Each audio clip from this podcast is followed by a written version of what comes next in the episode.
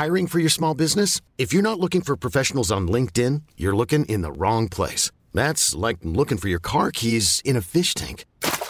LinkedIn helps you hire professionals you can't find anywhere else, even those who aren't actively searching for a new job but might be open to the perfect role. In a given month, over 70% of LinkedIn users don't even visit other leading job sites. So start looking in the right place. With LinkedIn, you can hire professionals like a professional. Post your free job on linkedin.com slash achieve today.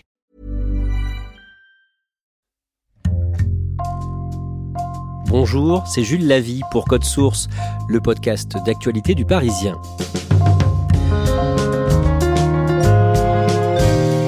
Plusieurs femmes accusent l'ancien ministre et ancien animateur télé, Nicolas Hulot, de viol et d'agression sexuelle. Trois d'entre elles ont témoigné à visage découvert dans un reportage d'envoyé spécial diffusé sur France 2 le jeudi 25 novembre. Le lendemain, le parquet de Paris a ouvert une enquête préliminaire. Code Source revient aujourd'hui sur l'affaire Hulot avec Benoît Daragon du Parisien et nous avons aussi demandé à la journaliste de France 2 qui a réalisé l'enquête, Virginie Villard, de nous raconter comment elle a travaillé. Benoît d'Aragon, vous êtes euh, journaliste au service récit du Parisien. Avant ça, vous avez couvert pendant des années les médias.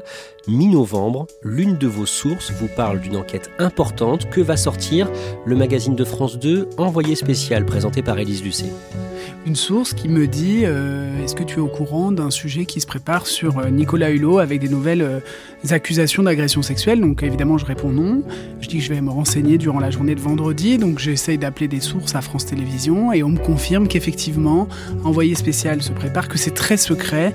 Il n'y a qu'une dizaine de personnes qui sont dans la confidence à France Télévisions. Nicolas Hulot est devenu une personnalité en France, notamment grâce à l'émission qu'il a présentée à partir de 1987 sur TF1, où Chou le magazine de l'extrême. Bienvenue dans le monde de l'aventure humaine, de la performance, de l'exploit. Bienvenue dans le monde d'Ushuaïa, Rhône Poulenc. Ça a vraiment marqué les téléspectateurs. Toutes les semaines, Nicolas Hulot partait, parfois à l'autre bout du monde, parfois en France, et on le voyait euh, grimper des volcans, aller sous la mer, euh, aller rencontrer euh, des animaux sauvages en Afrique. Donc voilà, c'était une émission incroyable avec des très belles images qui sont restées dans les mémoires collectives. Quand on vous dit que des femmes vont accuser Nicolas Hulot d'agression sexuelle, évidemment ça vous rappelle un précédent. En 2018, le 8 février 2018, Nicolas Hulot, alors ministre de la Transition écologique et numéro 3 du gouvernement, intervient à la télé sur euh, RMC et BFM TV dans l'émission de Jean-Jacques Bourdin. Notre invité ce matin, Nicolas Hulot. Oui, c'est une interview qui m'était restée en tête parce que c'était un moment un peu étrange. En fait, euh, au départ, euh, Jean-Jacques Bourdin interroge Nicolas Hulot sur le climat. Il fait très froid, on est vraiment au cœur de l'hiver, il y a de la neige partout en France. Et après trois minutes d'entretien, Jean-Jacques Bourdin s'excuse à moitié de poser des questions assez directes à Nicolas Hulot sur une affaire, un article du magazine Hebdo qui doit sortir le lendemain matin. Vous avez aussi choisi ce matin d'accepter mon invitation pour répondre précisément à des accusations portées par nos confrères de l'Hebdo et d'autres journaux. Qui fait des révélations de femmes qui auraient accusé euh, Nicolas Hulot d'agression sexuelle ou de viol. Cet article, à ce moment-là, aucun téléspectateur ne l'a lu, aucun journaliste ne l'a lu. Donc on est devant la télévision, on comprend pas bien de quoi il s'agit.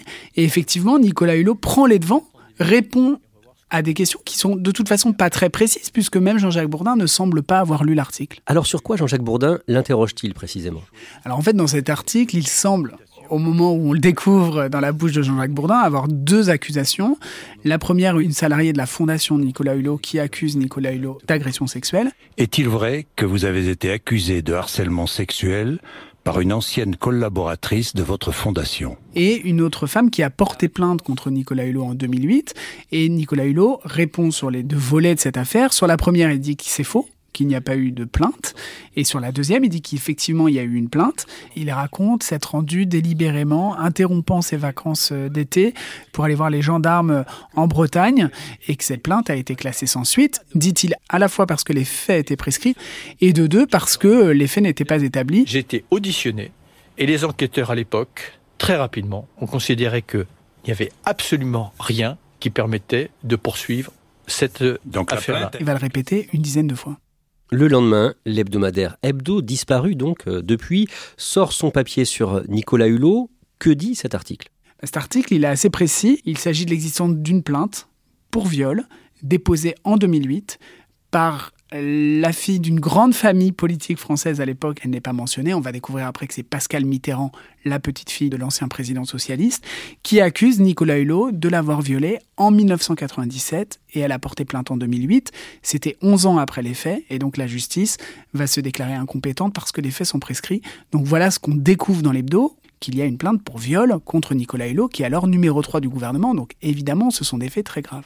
Et effectivement, à ce moment-là, l'hebdomadaire ne donne pas le nom euh, de Pascal Mitterrand. Cette enquête présente plusieurs faiblesses.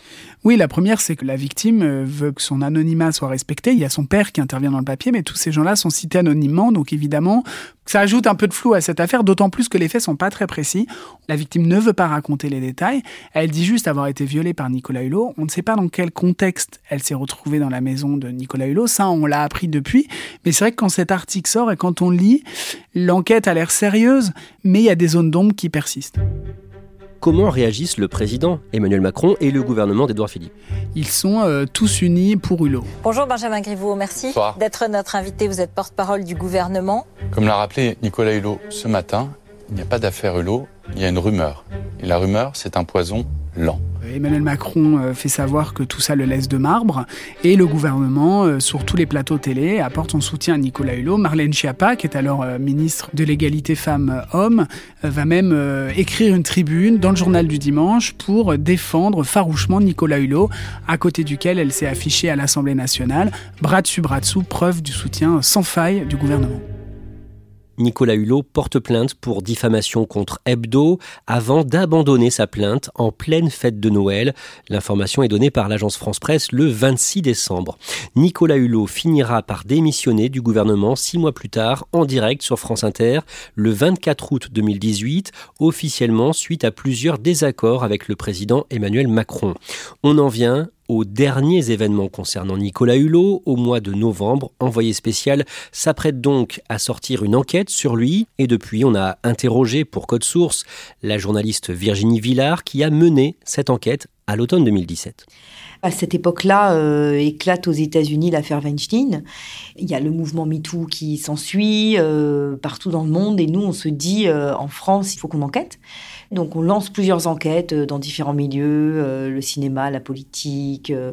et à ce moment-là, il y a l'histoire d'une femme qui nous parvient, qui nous semble assez crédible, une femme qui affirme avoir été harcelée sexuellement par Nicolas Hulot.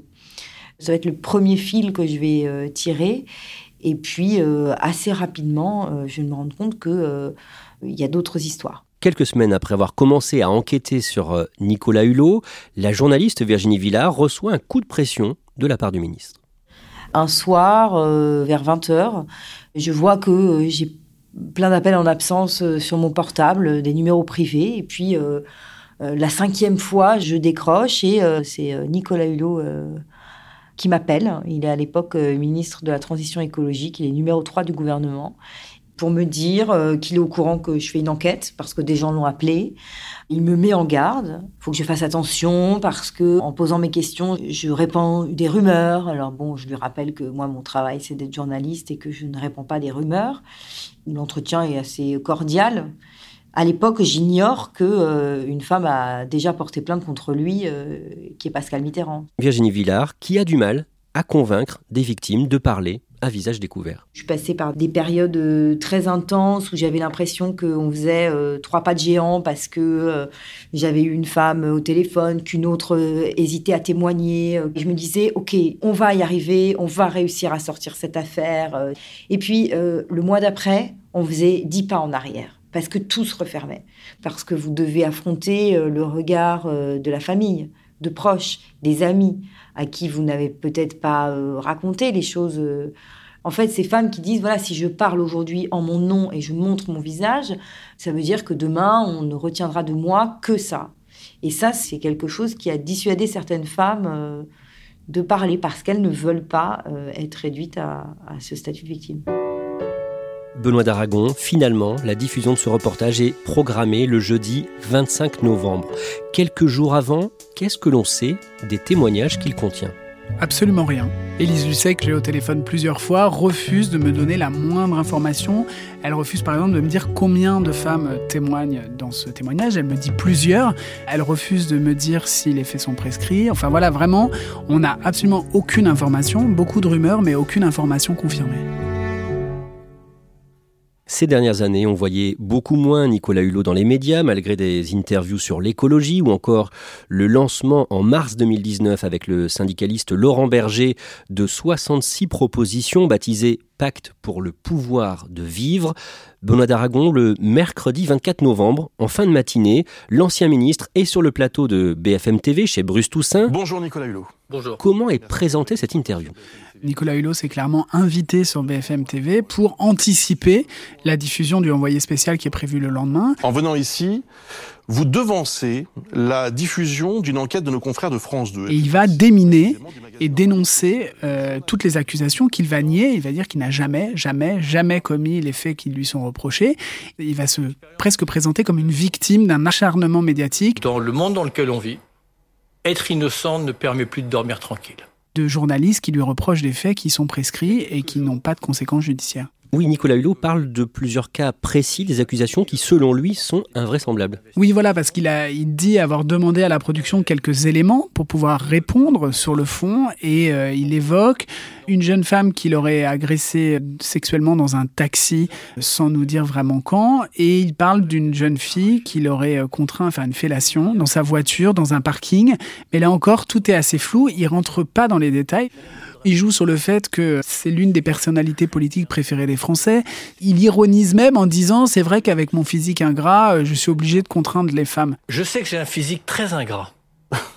Et que donc, seule la contrainte me permet de vivre des histoires d'amour. Voilà.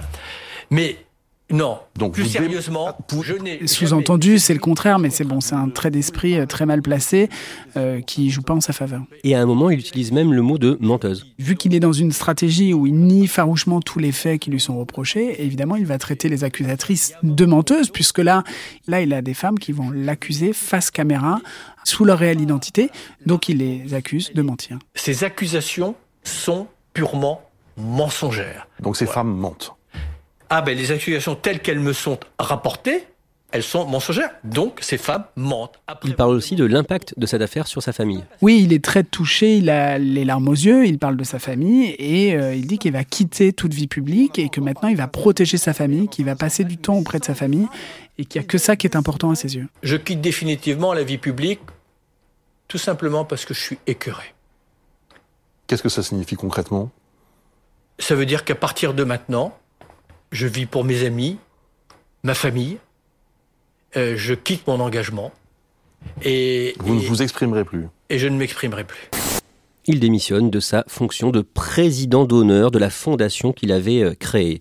Suite à cette interview en direct sur BFM TV, la journaliste de France 2, Virginie Villard, échange avec les femmes qui parlent à visage découvert dans son enquête qui n'est pas encore diffusée. Moi, je les ai eues au téléphone euh, juste après. elles étaient au bord des larmes. Hein. C'était, très dur parce que ça suscite beaucoup d'indignation, beaucoup de colère. Euh, l'une d'elles me disait, en fait, euh, ça nous ramène à notre statut de, victime qui se tait, qui n'est pas cru, euh, face à un puissant qui a le pouvoir de s'inviter en un claquement de doigts sur un plateau de télé et d'imposer sa vérité. Benoît d'Aragon, on en vient à la diffusion de ce reportage d'envoyé spécial le jeudi 25 novembre, reportage intitulé Nicolas Hulot, des femmes accusent. Et il commence avec un premier témoignage fort, celui de Sylvia. Sylvia veut mettre fin à plus de 30 ans de silence. Pendant des années, je me suis dit, mais personne ne me croirait de toute façon si je parlais.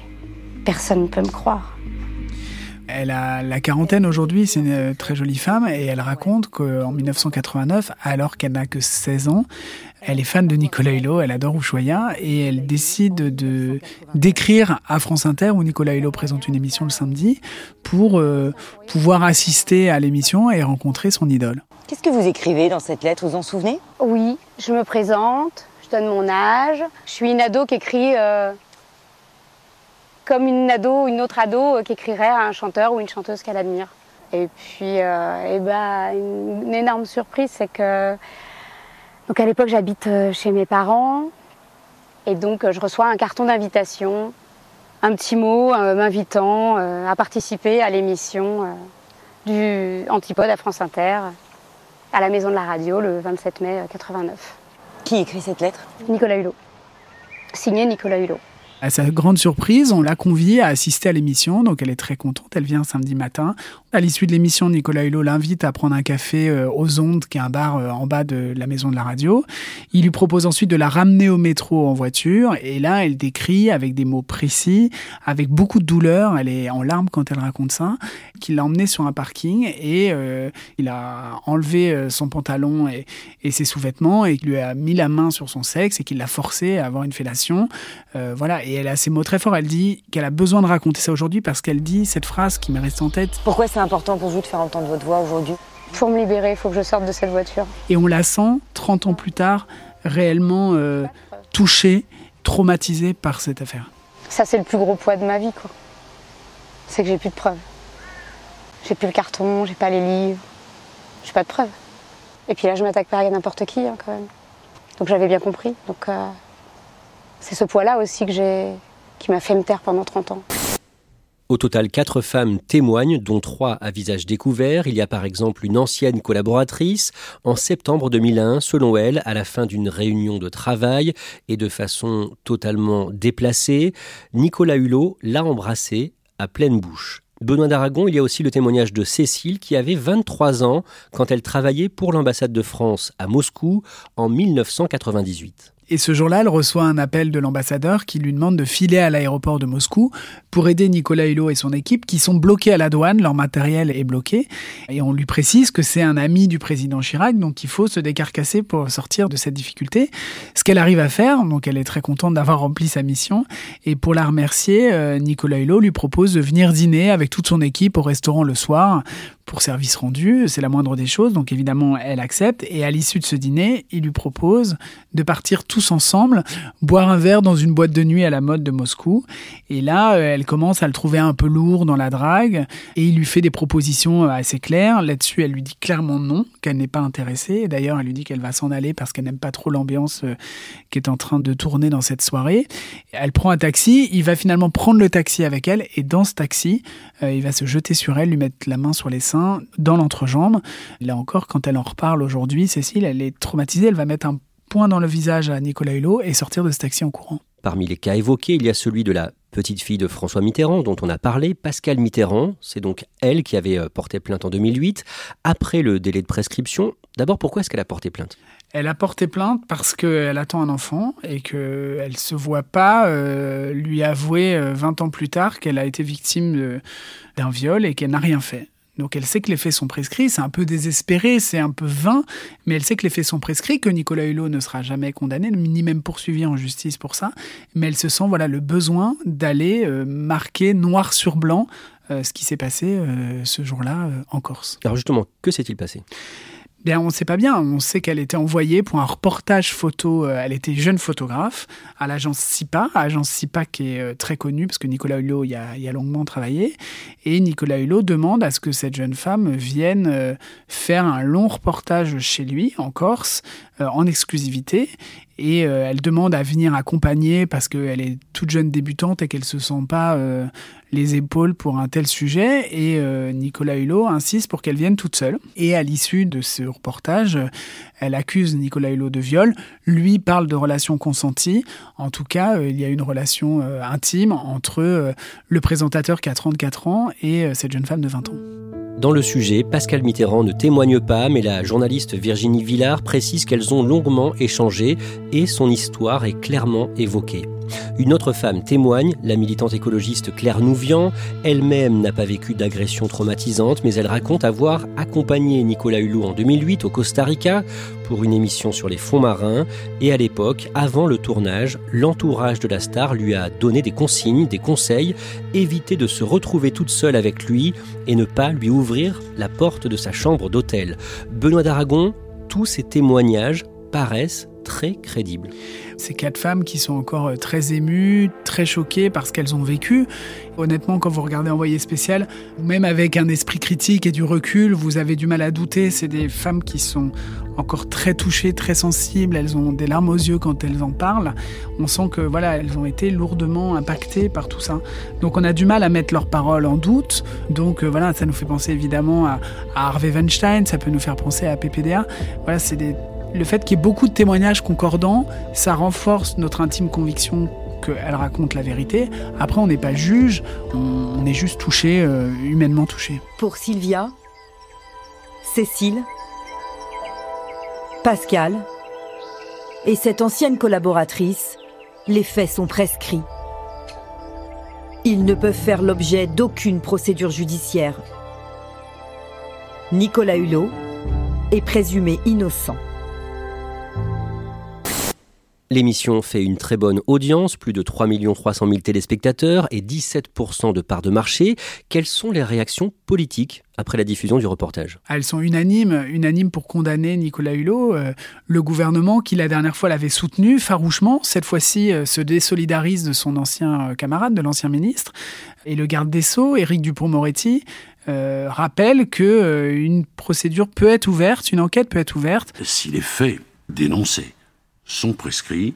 Ça n'interdit pas au parquet de mener une enquête, et j'ai d'ailleurs expressément demandé dans une circulaire au parquet, dans une hypothèse de cet ordre, qu'une enquête soit conduite. Ce qui permet de chercher s'il n'y aurait pas d'autres victimes non prescrites. On a demandé à Virginie Villard comment ont réagi les femmes qui ont témoigné dans son sujet. Je les cite, hein, elles m'ont dit qu'elles étaient très soulagées d'entendre les témoignages des autres. Ça leur a fait du bien, je crois le sentiment euh, de ne pas être seule euh, à s'exprimer. Euh.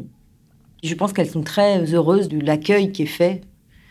Elles ont l'impression que leur parole peut être entendue. Dans la foulée de l'enquête d'envoyé spécial, deux femmes ont écrit des lettres à France Télévisions pour dénoncer le comportement de Nicolas Hulot. Oui, notamment euh, l'animatrice belge Maureen Dor, que les téléspectateurs ont connue, parce qu'elle était dans les émissions de, Laurent Ruquier.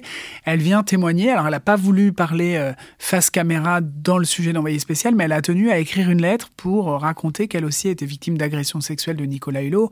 Et évidemment, ce genre de témoignage, ça vient crédibiliser, ça vient renforcer les accusations euh, des femmes qui, elles, ont témoigné d'envoyé spécial. Benoît d'Aragon, le lendemain, le vendredi 25, la justice, le parquet de Paris, ouvre une enquête préliminaire. Oui, ça, c'est désormais une habitude, même si les faits sont prescrits. Le parquet de Paris ouvre une enquête, ce qui va leur permettre de recevoir les victimes euh, présumées de Nicolas Hulot, de recueillir leurs témoignages, d'évidemment recevoir Nicolas Hulot, et aussi de chercher si jamais il y a d'autres victimes où les faits cette fois-ci ne seraient pas prescrits et qui pourraient donner lieu à des, à des suites judiciaires. L'avocate de Nicolas Hulot réagit le samedi 26 sur BFM TV et elle rappelle que son client nie catégoriquement les accusations d'agression sexuelle. Que dit-elle en résumé? Elle est en colère, Jacqueline Lafont, euh, l'avocate de Nicolas Hulot. Elle est en colère parce que pour elle, euh, les journalistes deviennent des juges et que selon elle, la justice, elle se rend dans les tribunaux. Moi, il y a une question que je livre qui me paraît fondamentale. Est-ce qu'on a le droit de détruire un homme que la loi interdit de juger. Posez-vous cette question, vous, journalistes. Est-ce qu'on a le droit de détruire un homme en public, de le livrer à ce lynchage-là? Et que là, il n'y a pas de justice possible puisque les faits sont prescrits. Donc elle se réjouit de l'ouverture d'une enquête en disant on va pouvoir aller se défendre. Mais voilà, elle est très en colère contre euh, les médias qui, selon elle, bafouent la présomption d'innocence de son client. Merci Benoît d'Aragon. Et la journaliste de France 2, Virginie Villard, répondait à Sarah Amni pour Code Source. Cet épisode a été produit par Thibault Lambert, réalisation Julien Moncouquiol. Code Source, le podcast d'actualité du Parisien, est disponible sur toutes les plateformes avec un nouvel épisode chaque soir de la semaine.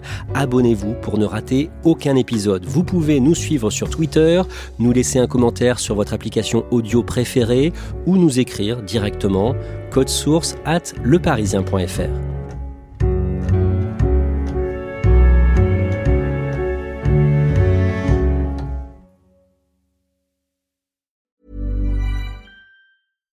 When you make decisions for your company, you look for the no-brainers. And if you have a lot of mailing to do, stamps.com is the ultimate no-brainer. It streamlines your processes to make your business more efficient, which makes you less busy. Mail checks, invoices, legal documents, and everything you need to keep your business running with Stamps.com. Seamlessly connect with every major marketplace and shopping cart. Schedule package pickups and see your cheapest and fastest shipping options from different carriers. With rates up to 89% off USPS and UPS rates. And with the Stamps.com mobile app, you can take care of mailing and shipping wherever you are. Make the same no-brainer decision as over 1 million other businesses with Stamps.com. Sign up with code PROGRAM for a four-week trial, plus free postage and a free digital scale. No long-term commitments or contracts. That's Stamps.com. Code PROGRAM.